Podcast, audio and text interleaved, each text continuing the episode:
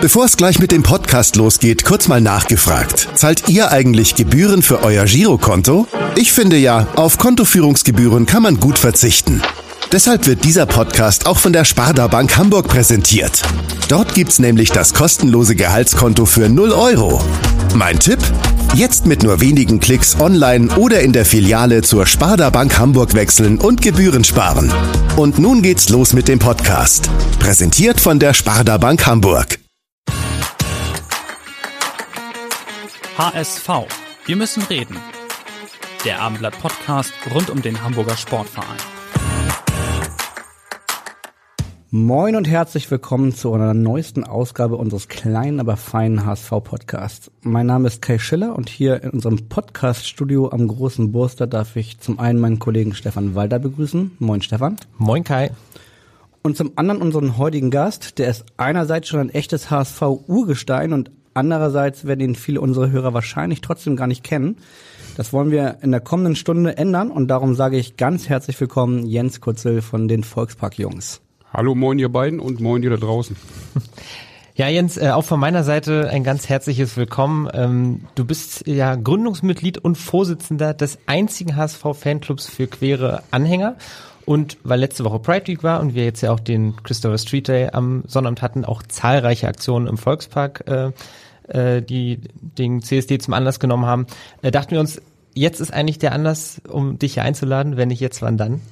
Und deswegen auch von mir, moin Jens. Ja, moin. Ich freue mich sehr, dass ihr mich heute eingeladen habt. Ich muss aber mal kurz eine kleine Sache aufräumen. Ich bin nicht der Vorsitzende, weil wir haben eine Struktur, der nennt sich Sprecherrat. Okay. Wir haben also von diesen Hierarchien und so halten wir nicht ganz so viel und dieser Sprecherrat hat einen Sprecher und das bin ich. Wow, wow. Sprecherrat muss ich jetzt sagen, kenne ich nur vom FC St. Pauli, aber äh, ja. da Habt ihr euch da, da, da bedient und da geklaut oder was? Äh, ja, so ein bisschen. Also man muss dazu sagen, dass wir äh, im QFF organisiert sind. Das ist der Dachverband schwul-lesbischer Fanclubs. Und vor Gründung haben wir dann mal so geguckt, wie machen es die anderen. Und dann haben wir uns halt auch diesen Sprecherrat tatsächlich auch bei St. Pauli abkopiert. Das ist so, ja, genau. Ja. Normalerweise bist du ja regelmäßig bei Heimspielen im Stadion, jetzt am Wochenende nicht, weil der CSD dann natürlich irgendwo vorging für dich. Ähm, mir sind auch zahlreiche Videos zugespielt worden. Es war wie immer eine schöne, bunte Veranstaltung. Der Veranstalter bittet ja darum, es nicht Party zu nennen, also nennen wir es natürlich auch Demo. Völlig klar, weil es ja um ernsthafte Ansichten auch geht. Ähm, wie hast du es wahrgenommen? Wie also erstmal war natürlich äh, dadurch, dass jetzt eine zweijährige Pause war, ähm, es wie erwartet voll, voll, voll. Es waren, äh, wie auch die Medien schon berichtet haben, 250.000 Menschen auf der Straße.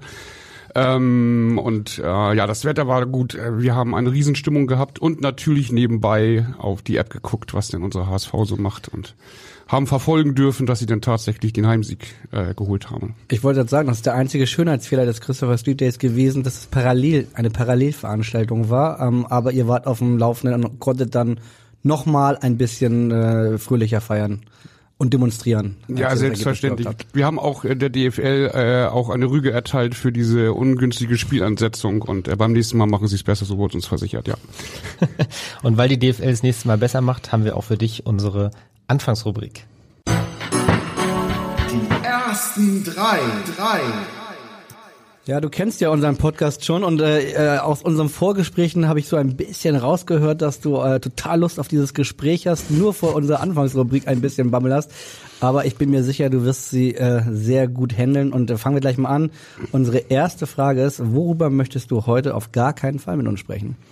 Also ich glaube, wenn wir die ganzen Nebengeräusche, die es gerade so um den HSV gibt, heute weglassen, finde ich das ziemlich cool. Das kriegen wir natürlich hin. Äh, dann kommen wir auch direkt zur Nummer zwei. Ähm, über was würdest du normalerweise nur mit deiner Mutter sprechen? Ja, da habe ich oder müsste ich jetzt mir überlegen, ob es da ein Fußballthema gibt. Da fällt mir aber tatsächlich kein Fußballthema ein. Da fällt mir nur ein, dass meine Mutter sich ständig mit mir über den nicht vorhandenen Enkelsohn, Enkeltochter äh, unterhält. Äh, das habe ich leider nicht zu bieten. Das ist so das Thema, was meine Mutter nur mit mir bequatscht. Na gut, dann sollst du das auch weiterhin mit deiner Mutter bequatschen und nicht mit uns. Und wir kommen zur dritten und letzten der Rubrik Fragen. Über was wolltest du schon immer mal reden? Ja, bietet sich ja heute an, dass wir uns heute darüber unterhalten, äh, wie kriegen wir eine Atmosphäre ins Stadion, die es einem äh, homosexuellen Spieler ermöglicht, äh, gefahrlos, äh, diskriminierungsfrei auf den Rasen zu gehen und von den Rängen gefeiert und nicht angefeindet zu werden. Das wäre vielleicht ein Wunsch von mir für heute. Ja, das, äh, also diesen Wunsch sollten wir auf jeden Fall erfüllt bekommen. Ähm, damit hast du unsere Anfangsrubrik, vor, vor der du ja doch ein bisschen Bammel hattest, dann ziemlich souverän gemeistert, würde ich sagen. Ähm, wir wollen an dieser Stelle nicht verschweigen, dass du ja nicht zum ersten Mal unser Gesprächspartner in Sachen schwule und lesbische Fußballfans und natürlich auch ähm, schwule Fußballer bist. Ähm, neun Jahre ist inzwischen her, da hast du mit meinem Kollegen Kai Schiller zusammengesessen und ihr habt ein sehr interessantes Interview geführt, auch mit dem damaligen HSV-Spieler Lasse Sobich. Ähm, du wirst es dir wahrscheinlich ja nochmal durchgelesen haben. Genau. Als gut vorbereiteter Podcast-Gast hier bei uns. Ähm, und ähm, ja, Kai hatte gestern auch nochmal die Möglichkeit, ähm, mit Lasse Sobich zu sprechen. Und ähm, wir hören einfach mal rein, wie, wie dieses Gespräch so ablief. Ja, hallo Lasso. Beste Grüße aus Hamburg äh, nach Südafrika. Schön, dass wir dich erwischen. Sag mal ganz kurz, äh, wo bist du gerade? Ja, moin, grüß dich und liebe Grüße nach, nach Hamburg. Äh, ich bin gerade hier in, in Kapstadt in Südafrika und äh, ja, bin vor knapp äh, fünf Wochen hierher gewechselt und äh, freue mich auf ein schönes neues Abenteuer. Ja, genau, das Abenteuer beim Stellenbosch FC. Ich hoffe, ich habe es richtig ausgesprochen. Genau. Kannst du einmal ganz kurz sagen, wie das Engagement zustande kommt? Das ja schon zustande kam, ist ja schon eher ein ungewöhnlicher Schritt. Ja, definitiv. Ich habe auch gehört, dass ich, meine ich, der einzige Europäer in der ganzen Liga äh, hier bin ähm, und äh, deswegen natürlich ein bisschen unkonventionell, aber ähm, ja, ich habe es schon ein paar Jahre vorbereitet, ähm, dass ich irgendwann ähm, mal hier runtergehen möchte. Und äh, jetzt äh, nach der letzten Saison, wo ich auch viel verletzt war, hat sich für mich einfach gut angefühlt äh, und angeboten. Und äh, ja, schönerweise äh, waren hier die Ausländerplätze, äh, weil immer nur äh, fünf, fünf Plätze für Ausländer gibt, äh, noch nicht alle belegt. Und dann hatte ich die Chance und äh, ja, die habe ich dann ergriffen. Ja, klingt total cool. Ehrlicherweise äh, müssen wir darüber mal in einem gesonderten Podcast äh, reden. Das klingt äh, total spannend. Wir wollen jetzt aber kurz äh, über ein ganz anderes Thema sprechen. Wir haben ähm, in unserem Podcast Jens Kutzel zu Gast. Mit dem haben wir beide vor ge ziemlich genau neun Jahren ein, Inter ein Interview über Schwulsein und Homophobie im Fußball geführt. Ähm, Jens Kutzel ist ja immer noch äh, ähm, Vorstand der Volkspark-Jungs äh, in dem Fanclub und ähm, ja, du hast damals gesagt, das war gleich am Anfang eine Frage von mir, ob du ähm, ob das für dich äh, äh, gleich klar ist, dass du mitmachst bei dem Interview, dass du schon ganz kurz mal nachdenken musstest, ob du dich dazu äußern wollen würdest und hast dann aber nach dem kurzen Überlegen schnell Ja gesagt. Gab es irgendwelche Reaktionen ähm, nach dem Interview, an die du dich erinnerst, ähm, aus der Mannschaft, von Freunden, äh, aus, der, aus dem HSV? Ähm, genau, erstmal liebe Grüße natürlich auch an Jens.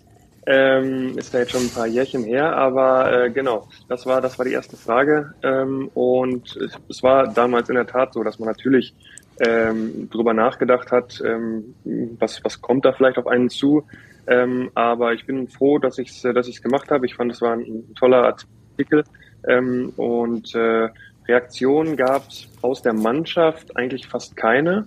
Also ähm, weder irgendwie mal einen blöden Spruch oder oder sonstiges. Das war eigentlich, ähm, ja, da kam eigentlich relativ wenig. Insgesamt aus dem Bekanntenkreis ähm, durchweg positiv, dass sie es auch äh, sehr cool fanden, dass ich es dass ich's gemacht habe, dass die Kombination äh, schön war und äh, ja, zum Teil auch, dass sie, dass sie Respekt davor haben, ähm, das zu tun, weil genau, man kann sich ja theoretisch auch vor Reaktionen fürchten, aber das äh, ist leider genau deswegen haben wir das Interview geführt äh, weil solche Ängste da sind. Und ähm, nee, es war, war insgesamt eine runde Sache. Du hast damals auch gesagt, dass du dir wünschen würdest, dass Vereine und Verbände sich klar und mit einer gewissen Intensität zu diesem Thema positionieren würden. Ähm, wie ist deine Meinung jetzt neun Jahre später? Hat sich, hat sich äh, dieser Wunsch quasi für dich erledigt? Ähm, genau, also der Wunsch ist eigentlich immer noch da. Äh, da geht's ja äh, um, um verschiedenste Themen, ob es jetzt Homosexualität ist oder, oder was auch immer. Ähm, und ich glaube, dass, äh, dass viele Vereine äh, den Weg auch eingeschlagen haben, vor allem das aus den Stadien rauszuhalten, äh, auch ähm, medial immer dagegen anzukämpfen. Allerdings ähm, wirklich in ganz kleinen Schritten. Also ich habe nicht das Gefühl, dass da jetzt seit, seit dem Interview, trotz äh, des Outings zum Beispiel von Thomas Hitzelsberger, ähm, jetzt, ähm, sagen wir mal, der, die Riesenwelle äh, und ein Riesenschwung kam hinsichtlich äh, Verbänden oder Vereinen, aber insgesamt äh, eher es auf, auf einem positiven Weg ist als in die andere Richtung. Ja, du hast es gerade angesprochen, Thomas Hitzberger ähm, war der Einzige in Deutschland, der sich äh, seit dem Interview geoutet hat und auch nach, erst nach seiner Karriere, das war drei Jahre nach unserem Interview. Und ähm, ja, damals hast du es, glaube ich, so formuliert, dass die Fußballfamilie möglicherweise noch nicht ganz so weit wie die Gesellschaft ist. Hm, würdest du bei diesem Statement bleiben? Hm, nicht unbedingt. Also ich glaube, dass, ähm, dass es jetzt auch heute schon einfacher wäre als noch vor neun Jahren. Da bin ich mir ziemlich sicher, ähm, weil man einfach dem Thema viel aufgeschlossener ist. Es gibt äh, meiner Meinung nach schon weniger diese äh, diese klassischen Aussagen, äh, die man die man früher auch hatte, wie ähm, schwuler oder oder ähm, oder sowas in der Richtung, was man ja immer schon häufig gehört hatte. Also ich habe schon das Gefühl, dass das insgesamt weniger geworden ist ähm, und dass, ähm, dass es ein bisschen einfacher geworden ist, aber trotzdem natürlich äh, nicht so, dass, dass man sich da äh, super, super wohl fühlt, sondern dass es immer noch ein bisschen Gegenwind gibt und das ist natürlich schade. Diesem Jahr ist jetzt auch die Fußball-WM in Katar, wo, wo Schwulsein immer noch ein Verbrechen ist. Glaubst du, dass der Fußball diese Macht eigentlich begreift, die der Fußball hat und dort mehr vielleicht sogar noch als ein nur symbolisches Zeichen setzen könnte? Na, anscheinend nicht, weil sonst würde man sie äh, äh, nicht in so einem Land austragen. Ähm, ich glaube, die Macht ist definitiv da, ähm, aber es ist natürlich völlig kontraproduktiv, wenn man äh, ja, wenn man dann in so einem Land, äh, wo so viele Menschenrechte verletzt werden, egal in, in welcher Hinsicht, ähm, ja, dann die WM dort stattfindet. Ja, total schade eigentlich. Ähm, eine schwere Frage zum Abschluss. Ähm, versuch mal in die Glaskugel zu schauen. Wir haben jetzt das letzte Interview darüber vor neun Jahren geführt. Wenn wir jetzt nochmal in neun Jahren über das, über das gleiche Thema sprechen, ähm, was glaubst du, über, über was sprechen wir dann? Also wird sich dann irgendwas nochmal fundamental geändert haben? Wird es ein bisschen besser sein? Wird es gleich sein? Was ist deine Vermutung in dieser Hinsicht? Also ich habe das Gefühl, dass es ähm, in einem ähnlichen Tempo positiv vorangehen wird. Also ähm, ich habe schon das Gefühl, dass, äh, dass wir jetzt nicht in neun Jahren auf einmal, ähm, ähm, ja, sage ich mal, in jeder Liga Europas äh, irgendwie 10, 20 äh, Outings haben werden. Das, das kann ich mir noch nicht vorstellen, leider. Ähm, aber ich glaube schon, dass, ähm, ähm, ja, dass es einfach einen positiven Weg gehen wird weiterhin. Das äh, klingt gut. Mühsam ernährt sich das Eichhörnchen, sagt man ja auch. Ähm, schauen genau. wir mal, genau. was, äh, was passiert. Auf jeden Fall vielen, vielen Dank, dass du dir kurz Zeit genommen hast. Und äh, genau, ich hoffe, dass wir ja vielleicht schon bald die Möglichkeit haben, ein bisschen länger zu sprechen und über dein Abenteuer in Südafrika, was ja auch äh, total spannend klingt. Auf jeden Fall ganz liebe Grüße an dich äh, aus Hamburg, aus dem Podcast-Studio. Sehr gerne und vielen Dank. Ja, das äh, Gespräch haben wir gestern Abend über Zoom aufgezeichnet äh, und hat er ja schon gesagt, schöne Grüße an dich. Er hat sich äh, sehr gerne an unser Interview von, von neun Jahren erinnert. Äh, für mich die wichtigste Frage an dich, was hat denn sich aus deiner Sicht äh, in diesen neun Jahren äh, geändert, verbessert, verschlechtert? Ich weiß es nicht. Ja, also erstmal lieben Gruß natürlich auch an Lasse zurück. Ich äh, fand das wirklich super, dass er sich damals als damals noch sehr junger Spieler wirklich dazu durchgerungen hat, dieses Interview zu führen. Und ich glaube, dass das wirklich nicht einfach war für ihn und deswegen nochmal meinen tiefsten Respekt, dass er es gemacht hat. Lieben Gruß nach Südafrika.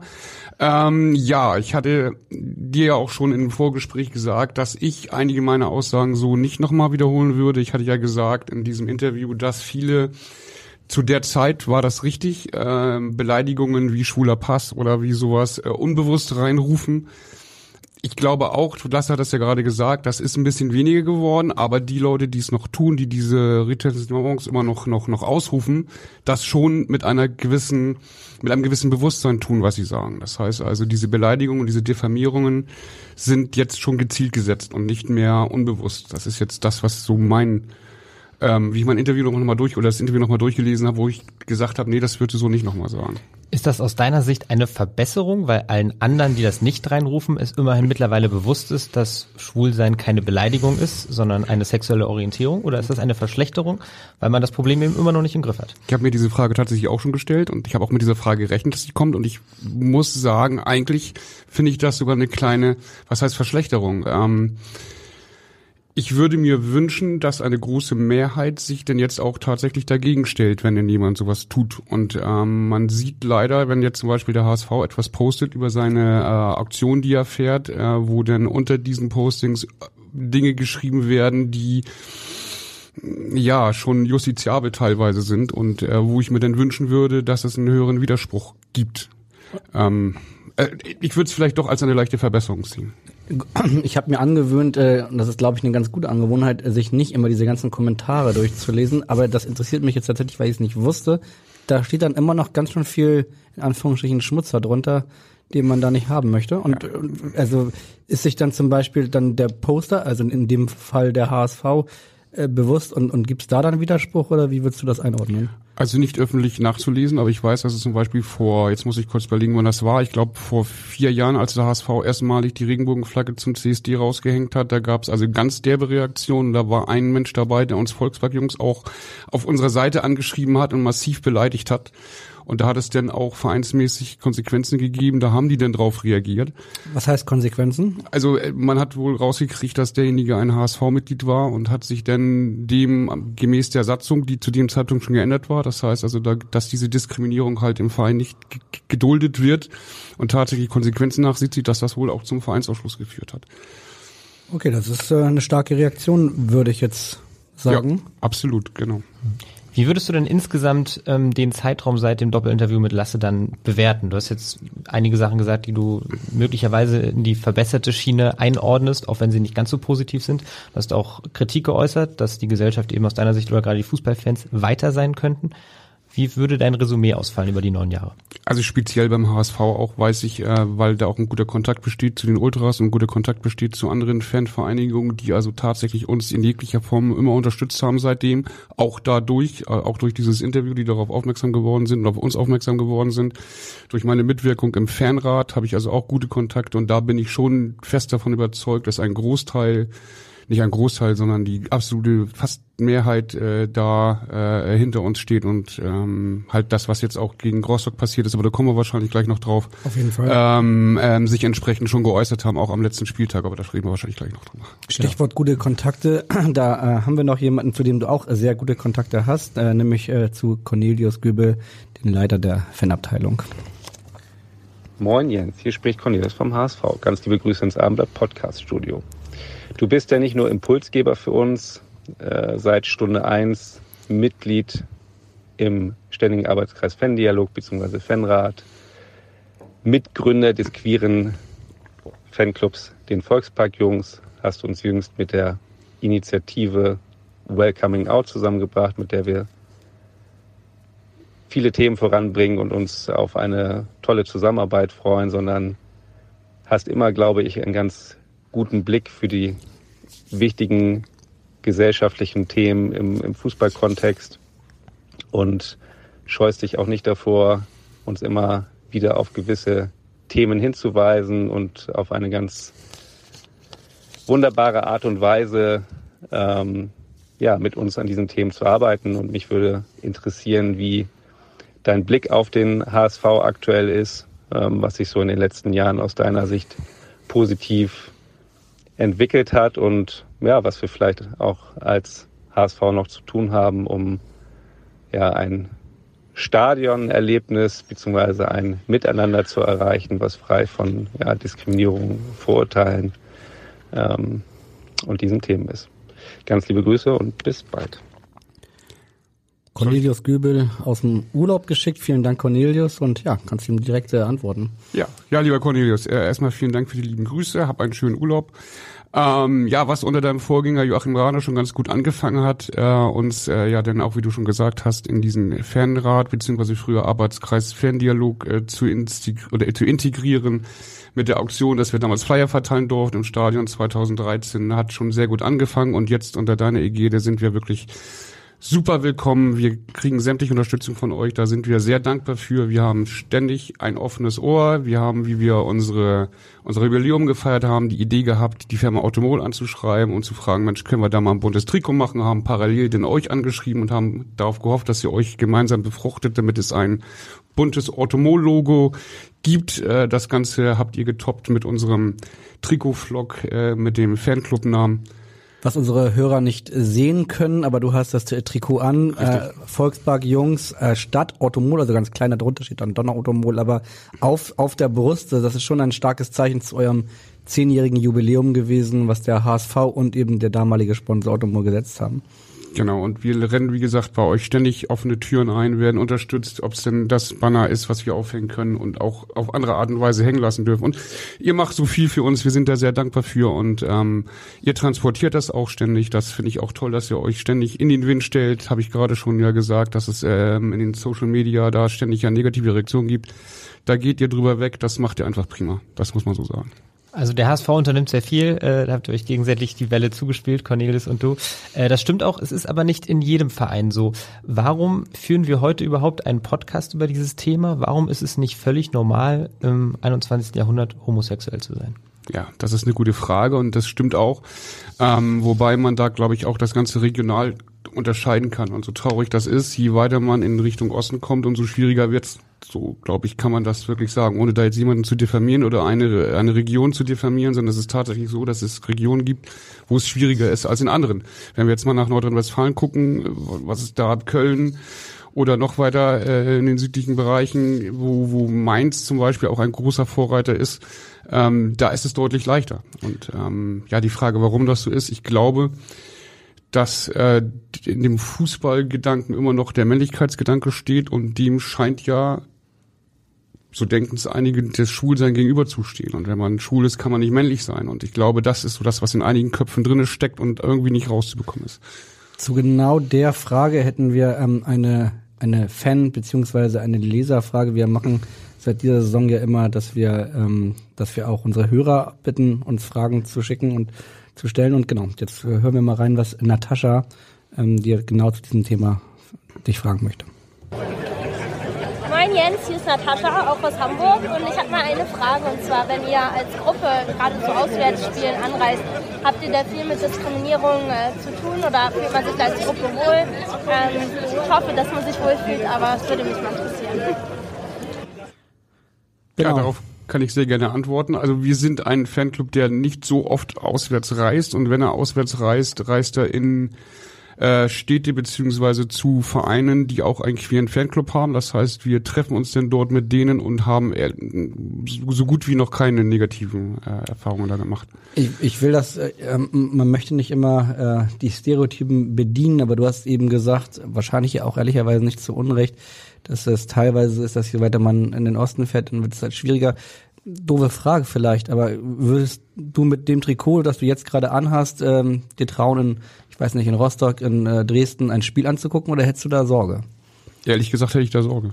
Ähm, ich würde es, glaube ich, nicht tun. Das ist eigentlich eine krasse Aussage. Ähm, Stefan hat es eben gesagt, im 21. Jahrhundert, wir sind 2022, ähm, dass man mit einem normalen Fußballtrikot, wo vorne Volkspark-Jungs draufsteht, nicht ins Stadion gehen mag.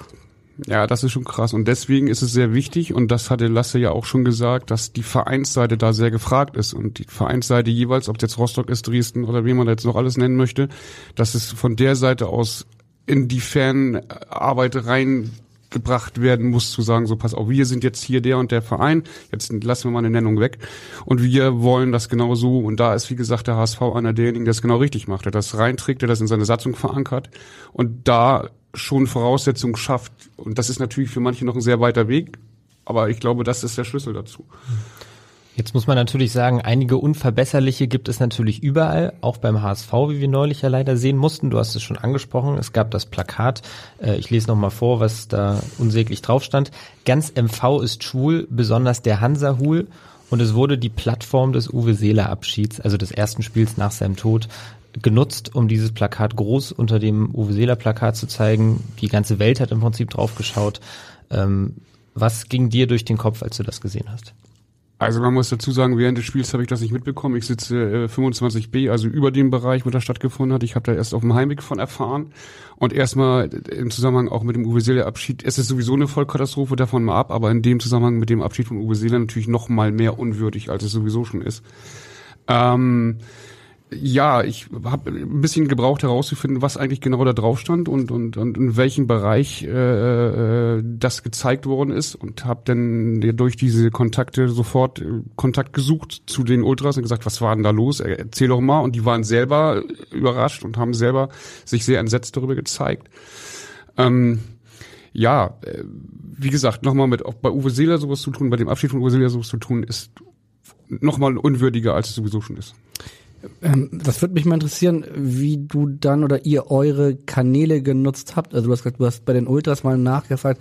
Also kannst du mal ein bisschen äh, quasi aus dem Nähkästchen plaudern?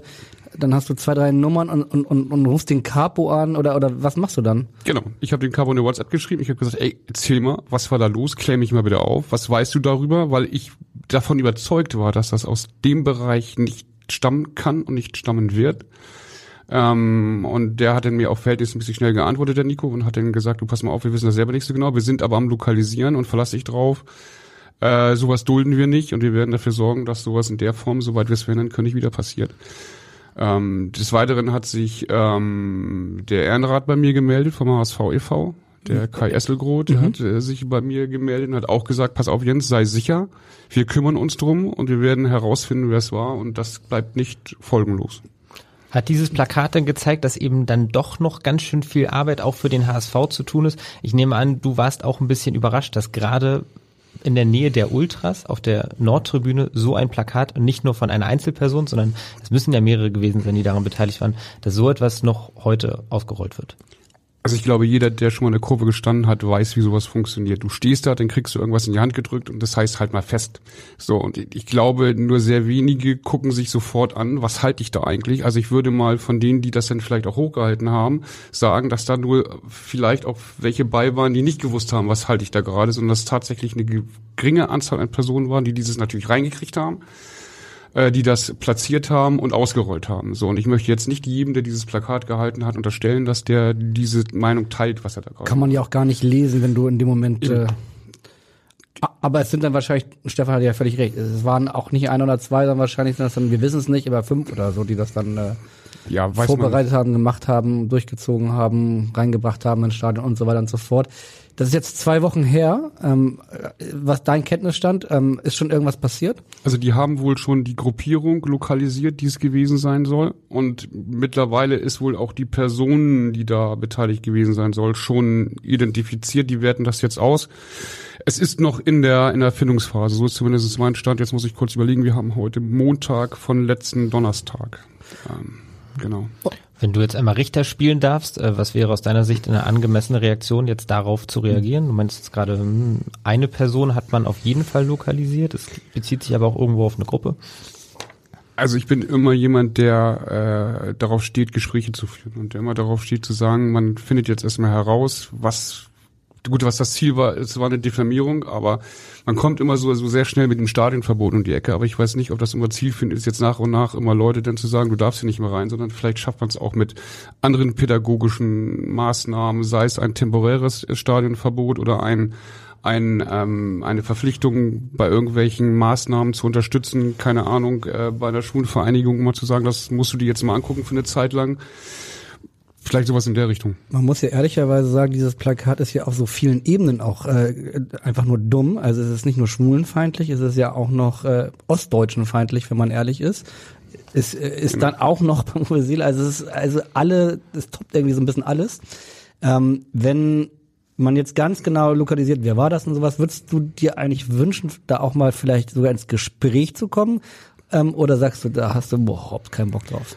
Also ich würde mich dem nicht scheuen. Ich, wenn man jetzt sagen würde, Jens, würdest du dich mit demjenigen mal unterhalten, würde ich das Gespräch nicht ablehnen. Ich würde zumindest versuchen, mal zu ergründen und vielleicht schafft man das ja denn so einen Menschen denn davon zu überzeugen, dass das, was er tut, nicht richtig ist und wird ihn vielleicht nie davon zu überzeugen, ein Freund äh, zu sein, äh, beziehungsweise nie davon überzeugen können, ähm, ähm, es hundertprozentig zu akzeptieren, dass es Homosexualität gibt, weil man kann ihn vielleicht davon überzeugen, sich zumindest so zu verhalten, dass es andere nicht diffamiert. Du hast in dem Interview damals gesagt, dass, äh, dass du irgendwann wärst im Stadion gewesen und äh, da hätte einer sozusagen alle paar Minuten immer irgendwie, ey, schwuler Pass oder ey, du schwuler Schiri oder du schwuler Sau oder was auch immer gerufen und irgendwann hat es dir gereicht, bist da hingegangen und hast dann mit ihm das, das Gespräch geführt. Ähm, Gab es eine ähnliche Situation in den letzten neun Jahren wieder oder ist das eigentlich, Gott sei Dank, verschwunden aus der Kurve? Also ich habe es nicht wieder erlebt. Also nicht in meinem um Umfeld. Gut, mittlerweile bin ich ja auch ein, ein Sitztier geworden, hätte ich mal nicht gesagt. Ich bin also nicht mehr im Stehbereich, aber nein, habe ich so nicht mehr wahrgenommen. Nee. Du hast ja auch eingangs gesagt, äh, dass heute, wenn homophobe Äußerungen getätigt werden, dass Leute das bewusst tun. Bist du nicht auch der Meinung, dass es bei manchen noch so eine Art Alltagshomophobie gibt, die natürlich keinesfalls das Thema besser macht, aber dass es doch noch Leute gibt, die der Meinung sind, das ist jetzt aus meiner Sicht äh, jetzt ein gängiger Sprachgebrauch, um jemanden zu diffamieren. Naja, ich kann mal eine kleine Anekdote, jetzt ist noch gar nicht so lange her, war auch im Zusammenhang beim HSV-Spiel, was wir geguckt haben, war einem näheren Bekannten, wo denn einer denn irgendwann mitkriegt, ich war mit meinem Mann da und der dann irgendwann gesagt hat, naja, du bist zwar schwul, aber eigentlich ganz nett, ne? Ähm, da wusste man den jetzt nicht, wie meinte das jetzt eigentlich und ich habe dann aber das Gespräch dann nicht vertieft. Aber das ist auch schon mal eine sehr komische Aussage, aber die geht so in die Richtung Alltagshomophobie, wo man dann manches Mal sich Sprüche anhört und sagt, okay, suche ich die Diskussion oder lasse ich es lieber, ne? Du hast ja eben schon jetzt mehrfach eigentlich dem HSV ein Kompliment ausgesprochen dafür, ähm, wie sie mit die ganze Thematik umgehen, wie sie das auch äh, versuchen weiter voranzubringen. Ähm, ist aus deiner Sicht der HSV da fast schon so eine Art Vorreiter oder ist das in der gesamten im gesamten Profifußball in Deutschland eigentlich äh, auf einem sehr guten Weg? Wie ist da deine, ihr, habt, ihr seid ja gut vernetzt, wie sind da deine Erfahrungen auch so mit den anderen Clubs? Also der HSV hat zumindest den Blinker links gesetzt und ist auf die Überholspur gegangen, zumindest in den letzten Jahren. Und auch, wie gesagt, nochmal an Cornelius, die besten Grüße, da sind wir wirklich auf einem richtig guten Weg. Ähm, ja, ich habe ja von schon Mainz mal erwähnt. In Mainz hat zum Beispiel vor zehn Jahren, äh, als der queere Fanclub der Mainzer ihre fünfjähriges Jubiläum hatte, war die ganze Kurve bunt. Das heißt also, da haben die es tatsächlich geschafft, die ganze Tribüne in Regenbogenfarben zu gestalten. Ähm, Köln hat schon sehr früh damit angefangen, in regelmäßigen Abständen einen, einen Regenbogenflock aufs Trikot zu kriegen bei ihren Heimspielen. Ähm, da gibt's schon sehr, sehr gute ähm, Beispiele, die man annennen kann. Und wie gesagt, der HSV ist auf diesen Weg jetzt gegangen. Da gibt's natürlich auch den Stadtteilclub hier, der da auch schon gute Zeichen gesetzt hat. Aber ich finde, der HSV ist auf einem richtig, richtig guten Weg. Stehst du eigentlich regelmäßig im Austausch auch mit Fanclubs anderer Vereine, die sich den HSV als Positivbeispiel angucken? Du hast ja gerade auch ein paar weitere Positivbeispiele genannt. Aber dass es da vielleicht auch Fanclubs gibt, die sagen, hey, das wollen wir auch bei uns etablieren. Wie habt ihr das gemacht und was ist da die beste Strategie? Naja, das Trikot war natürlich äh, letztes Jahr bei unserem zehnjährigen Jubiläum ähm, der Aufhänger, der natürlich wahrgenommen wurde und wurde natürlich ich gefragt worden, sag mal, wie habt ihr denn das hingekriegt? Das ist ja Wahnsinn. Ne? Äh, da steht man natürlich schon im Austausch mit den anderen Clubs, aber ich glaube, wir sind ja auch als Volkspark-Jungs Nachzügler. Das heißt also, die, die Volkspark-Jungs haben sich 2011 gegründet und die meisten Gründungen davor, wenn wir jetzt mal nach Berlin gucken, die Härte-Jungs gibt seit 2001 ähm, die haben schon eine Entwicklung hinter sich und die haben da schon ihre Wege gemacht. Also sind wir da eigentlich jemand, der nachgerückt ist und dann auch auf die Überholspur gegangen ist. Was ich eben in einem Gespräch oder gestern Abend in einem Gespräch mit Lasse auch sehr interessant fand und ich finde, er hat recht, er hat gesagt, dass der, sinngemäß gesagt, dass der Fußball eine große, große Kraft und Macht hätte, die aber vielleicht gar nicht äh, so einzusetzen weiß. Jetzt am Beispiel der Fußball-WM äh, in Katar. Da wird es sicherlich äh, wieder auch das ein oder andere symbolische Zeichen geben. Irgendeiner wird vielleicht eine Regenbogen-Kapitänsbinde tragen, was tatsächlich in Katar schon eine andere Nummer ist als in München. Aber ähm, äh, äh, aus deiner Sicht kann man, hätte da der Fußball nicht seine Kraft und Macht ausspielen müssen und sagen müssen, pass auf, ja, alles schön und gut, aber hier nicht?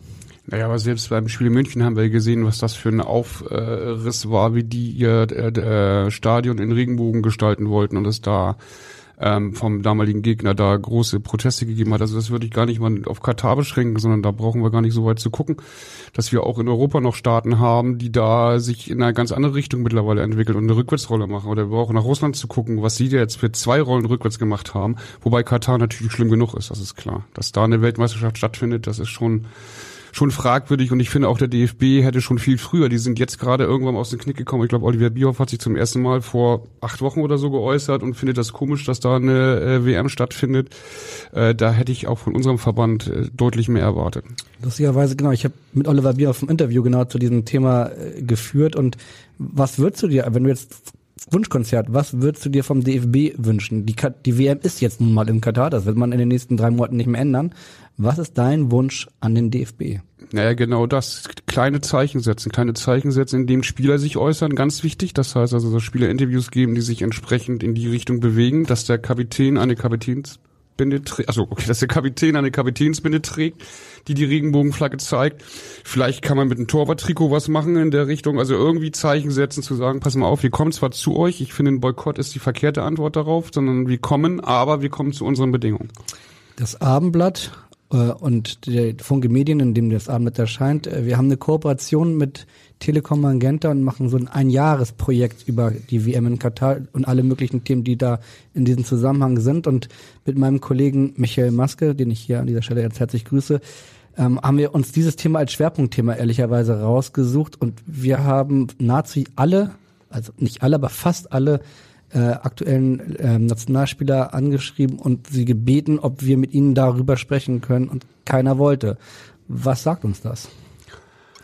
Also die, sind ja nicht alle homophob, aber die haben ja dann doch irgendwie ähm, ja Sorge darüber öffentlich zu sprechen, so wie es Lasse Sobich gemacht hat äh, vor zehn Jahren, vor neun ich Jahren. Weiß, ich weiß nicht, ob das Sorge ist, vielleicht ist das doch Desinteresse und vielleicht muss man da halt einfach, ich glaube nicht, dass die da ähm, Schiss haben. Also da könnte ich mir mittlerweile vorstellen, dass da vielleicht äh, die Tür offener wäre. Vielleicht ist es einfach so, dieses Thema geht mich im Moment gar nichts an. Ich glaube, dass vielleicht die, dass das daher kommt, dass sich da keiner meldet. Aber eigentlich auch schade, ne? Also, Ja, ähm, natürlich, ja, äh, klar. Ähm, aber wie sag ich mal, man kann ja natürlich nicht dahin prügeln. Ähm, da ist natürlich dann der Wunsch, wenn die denn jetzt von heute oder von von ähm, allgemein Wünschen hört, dass sie es eigentlich mal tun sollten, vielleicht kriegt man sie dazu bewegt. Aber wie gesagt, da hilft die Brechstange nicht. Ne? Ich weiß nicht, ob du überhaupt äh, dir äh, Länderspiele anguckst, beziehungsweise äh, mal auch zu Länderspielen fährst. Äh, kennst du ähm, queere Fußballfans, die jetzt vor dem Dilemma, also queere Nationalmannschaftsfans, die vor dem Dilemma stehen, was machen wir eigentlich äh, jetzt im, im, im Winter bei der WM in Katar? Ehrlich gesagt nicht. Wobei ich kann mich an den Gedanken, bei Glühwein auf dem Weihnachtsmarkt Fußball zu gucken, auch noch nicht so richtig gewöhnen. Das ist noch eine andere Geschichte. Aber nein, wüsste ich jetzt im Moment keinen. Nee. Okay. Äh, ist es nicht irgendwo auch ein bisschen zwiespältig, wenn die Verbände auf der einen Seite immer behaupten, sehr viel zu machen und dann hier und da auch mit kleinen Aktionen, zum Beispiel äh, in Kapitänsbinden in Regenbogenfarben äh, eben den Spieler tragen lassen und dann gleichzeitig aber die entscheidenden Zeichen, die du gerade ja auch kritisiert hast, eben dann doch vermissen lassen. Wie, wie zwiespältig ist das aus deiner Sicht? Naja, wenn man jetzt mal auf unseren eigenen Verband guckt, da hatten wir jetzt, glaube ich, in den letzten zehn Jahren fünfmal einen Wechsel an der Spitze. Ähm, ich glaube, das ist ein Punkt, wenn man da eine gewisse, eine gewisse Kontinuität hätte und da wirklich jemanden hätte, der sagt, so, ich verfolge das jetzt und ich drücke das jetzt einfach mal im Verband über einen längeren Zeitraum durch, dann würde das wahrscheinlich auch nachhaltiger im Verein bestehen bleiben. Aber wenn man da an der Spitze ständig einen Wechsel hat und jeder will was anderes und jeder hat eine andere Sicht auf diese Dinge, wird das natürlich schwierig. Wechsel an der Spitze, das ist wahrscheinlich ein wunderbarer Übergang, um wieder zurück zum HSV zu kommen. Hatten wir ja auch ein, zwei Mal in der Vergangenheit. Ich hatte ja schon gesagt, wir hatten auch ein paar Fans gebeten, uns eine Frage zu schicken ähm, und das äh, haben auch mehrere gemacht und jetzt hören wir die Frage von Steven. Moin Jens, Steven mein Name. Ich wollte einmal fragen, ob du meinst, ob sich der Fußball in Richtung Homosexualität nochmal ändern wird in naher Zukunft. Ähm, ob sich vielleicht der eine oder andere auch traut, sich zu outen. Das spannendste Thema ja eigentlich irgendwo im Fußball und sicherlich auch das Thema, was das größte Zeichen setzen würde. Deine Antwort? Naja, das größte Zeichen würde natürlich ein Outing vom Spieler setzen. Das heißt, also wenn es tatsächlich jemanden gibt, so und der und der auch bitte im Frühling seiner Karriere steht. Also wir hatten ja gerade gesagt, Thomas Hitzelsberger hat es nach seiner Karriere gemacht. Ähm, es sollte schon ein Spieler sein, der noch ein bisschen Profikarriere vor sich hat und das wäre das Zeichen. Wenn es vielleicht noch jemand tut, der jetzt noch sagt, okay, ich mache jetzt noch meinen letzten Vertrag oder so und den gerade unterschrieben hat und da ist die Tinte trocken und so, ist immer noch was anderes. Also wenn es ein Spieler tun würde, der frisch im Blut steht und sagt, so, ich ziehe jetzt hier meine Karriere Anfang 20 und es ist so, äh, das wäre, glaube ich, das, was das verändern würde. Da müssen wir ganz ehrlich sein, da sind wir eigentlich in den letzten neun Jahren seit dem Interview eigentlich gar nicht weitergekommen. Ne? Also ja, ich kann mich erinnern, dass wir ziemlich genau den, über das Gleiche gesprochen haben. Seitdem hat es dann halt eben Thomas Hitzelsberger nach seiner Karriere gemacht in Deutschland. Josh Carvalho fällt mir noch ein, der Australier, der es jetzt, ich Ja. glaube, vor ein, zwei Jahren äh, gemacht hat. In England noch, noch, noch einer, aber auch nicht Premier League, glaube ich. Also ähm, jed- jeder Fall ist dann einmal ganz kurz in der Weltpresse ganz, ganz groß und dann ist auch wieder gut so ungefähr. Also ich hatte nach Thomas Hitzelsberger tatsächlich die Hoffnung, dass das so ein Bockumschubser ist, der denn ähm, zumindestens mehrere auch vielleicht sogar ehemalige äh, überzeugt, sich zu outen und dass die dann gemeinsam es schaffen, den Mut zu produzieren, bei einem jungen Spieler das zu tun. Aber tatsächlich ist es so, dass wir dann noch auf der Stelle stehen, ja. Woran liegt das, dass wir immer noch auf der Stelle stehen, dass der Mut möglicherweise auch gerade bei jungen Spielern fehlt?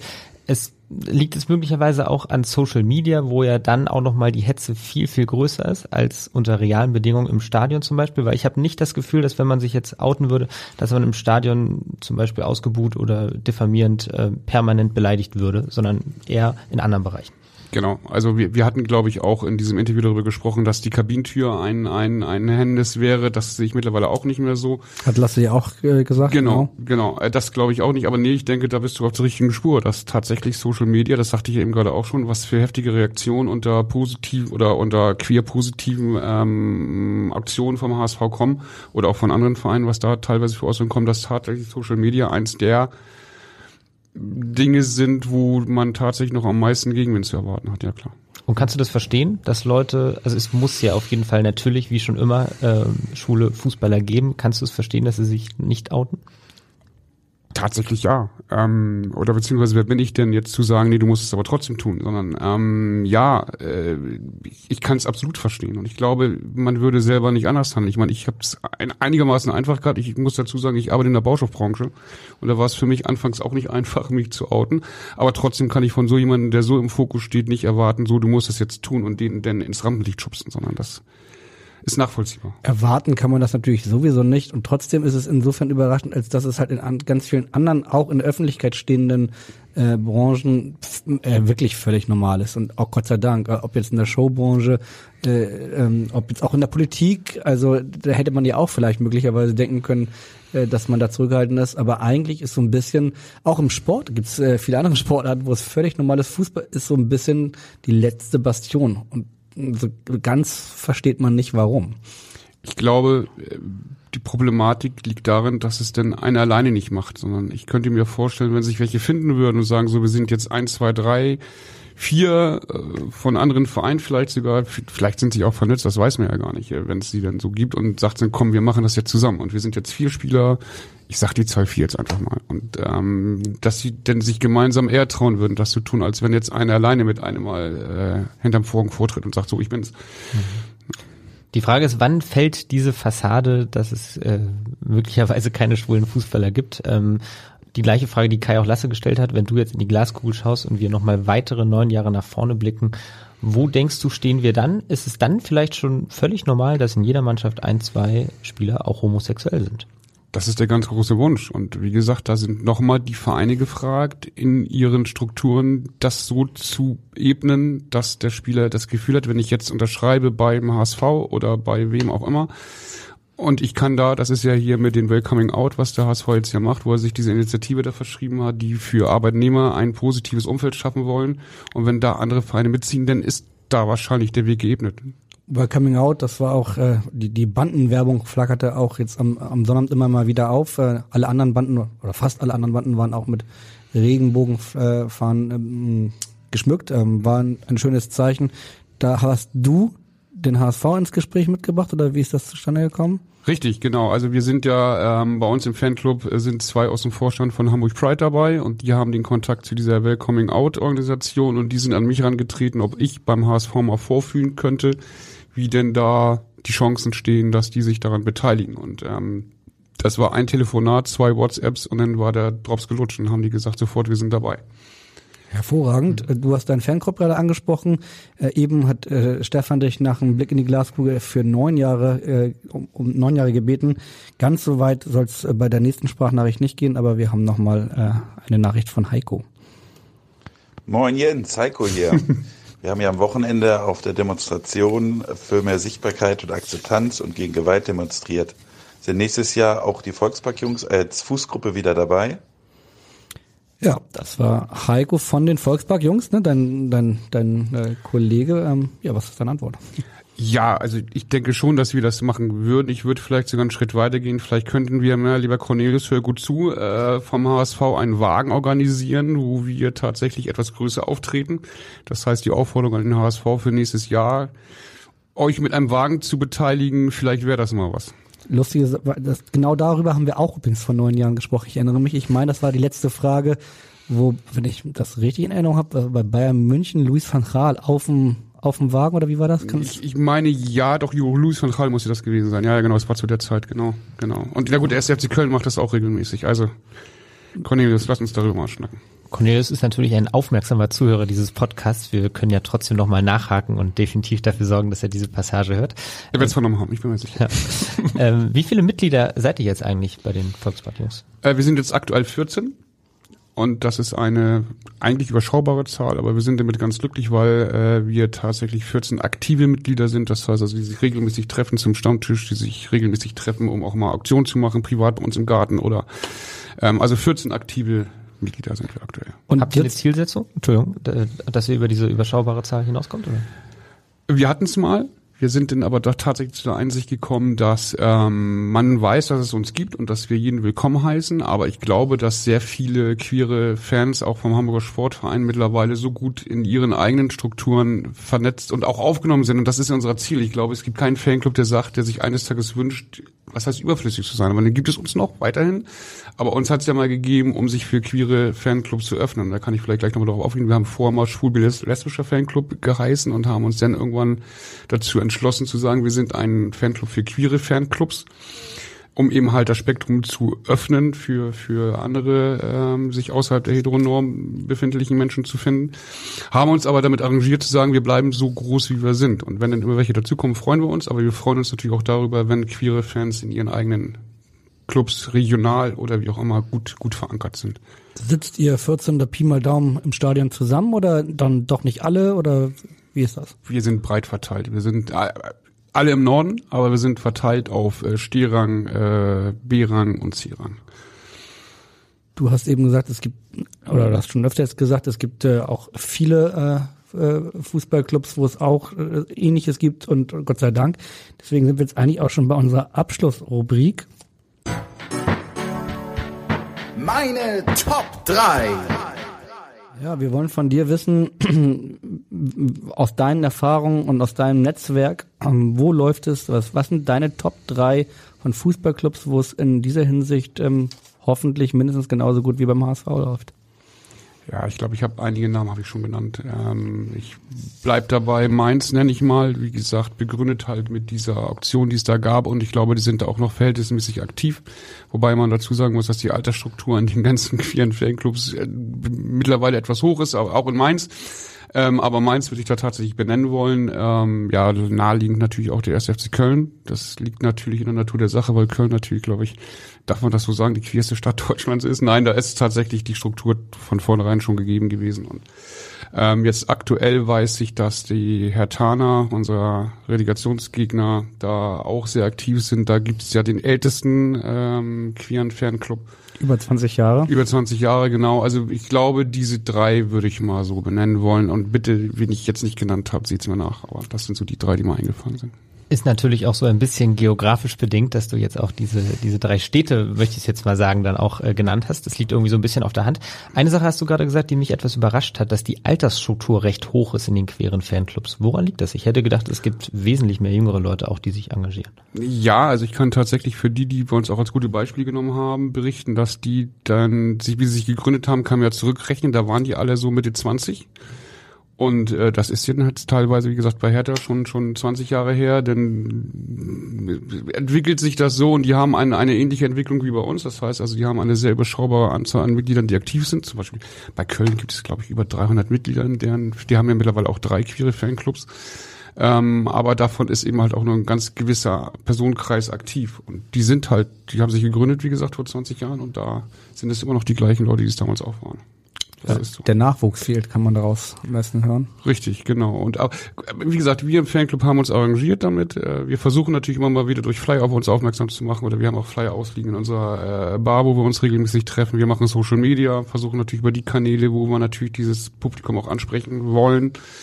Aber im Moment kommen wir damit klar, wie wir im Moment sind. Und natürlich auch über die Abendblattberichterstattung wollen wir mal beobachten, ob da so. noch der Nachwuchs rankommt. Man muss tatsächlich sagen, dass jedes Mal, wenn ich da irgendwo in Erscheinung getreten bin oder wir in Erscheinung getreten sind, dass dann eine kurze ein kurzer Zeig nach oben bei dem Interesse bei der Homepage und bei Facebook und so war und es auch ab und zu mal einen kleinen Austausch gab, aber so der richtige Boom. Vielleicht wird das ja diesmal was. Das ist für uns Anregung, dass wir es vielleicht öfters als alle neun Jahre machen sollten. Ähm, machen wir natürlich auch, aber wir werden das Thema auf jeden Fall hoffentlich äh, intensiv weiterhin begleiten. Total cool, dass du zu uns ins äh, Studio gekommen bist. Vielen Dank auf jeden Fall für deinen Besuch. Danke für die Einladung. Und nochmal schöne Grüße nach Südafrika an, äh, an Lasse Sobich. Ähm, wir werden uns dann in der nächsten Woche wieder hören, nach dem Auswärtsspiel in Bielefeld, dass du auf der Couch guckst, oder? Äh, ja, ich gucke das auf der Couch. Wir sind aber auch ein paar Volkspark-Jungs und Mädels. Ich kann übrigens nochmal was zu unserem Namen sagen. Also wenn wir uns Bitte, jetzt nochmal neu gründen würden, muss man natürlich auch sagen, würden wir uns nicht mehr Volkspark-Jungs nennen, um halt, wie gesagt, auch das Spektrum zu erweitern. Aber da haben wir uns das auch abgeguckt. Sondern? Volkspark Queers oder irgendwie sowas. Also irgendwas, was, Klingt auch was, irgendwie was das, und gut. ja genau, was das Spektrum ein bisschen erweitert. Aber wir belassen das bei dem Namen. Aber das wollte ich noch kurz einwerfen. Sehr gut. Also, wie gesagt, wir hören uns nach dem Spiel in Bielefeld äh, wieder vor dem äh, Spiel na, gegen Darmstadt. Und bis dahin, in Hamburg sagt man Tschüss und bei uns heißt das Auf Wiederhören. Und tschüss. Und tschüss. Weitere Podcasts vom Hamburger Abendblatt finden Sie auf abendblatt.de slash podcast.